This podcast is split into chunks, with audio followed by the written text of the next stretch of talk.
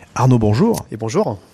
Alors, quelle est l'idée de, cette entreprise qui est assez originale? Parce que finalement, là, on est directement du producteur au consommateur chez vous. Ah, complètement. Euh, on pourrait même se dire, on se rapproche de la boulangerie. Hein. c'est de la boulangerie liquide. Je fabrique sur place et je vends sur place. Donc voilà, donc on a une partie euh, atelier derrière, la brasserie à proprement parler. Hein.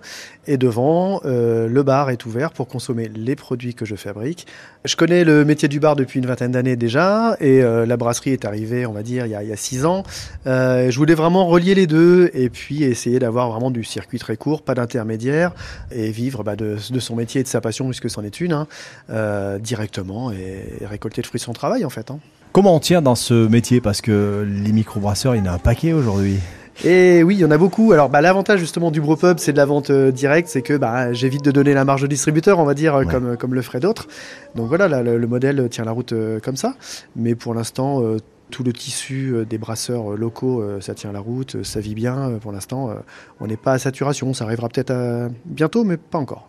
La microbrasserie, ça demande aussi de la créativité en termes de, de produits que vous allez proposer Vous êtes dans, le développement permanent Comment ça se passe bah, Les recettes, effectivement, c'est infini. Hein. D'autant plus que moi, j'ai pris le, parti de, travailler en plus les plantes euh, dans les bières que j'ajoute, euh, en plus des plantes qui sont le houblon hein, et les céréales.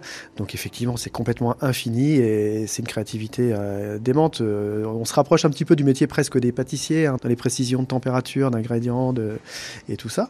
Donc, c'est passionnant. Vous avez eu aussi une idée géniale sur le plan marketing, finalement. Les 400 ans de Blaise Pascal, on en parle beaucoup. Vous avez euh, préparé quelques recettes pour ça? Oui, tout à fait. Euh, il y a six recettes euh, sur l'année. On s'est mis un petit challenge là-dessus, de faire une bière tous les deux mois. donc on en a déjà deux qui sont prêtes. On a une micro Pascal.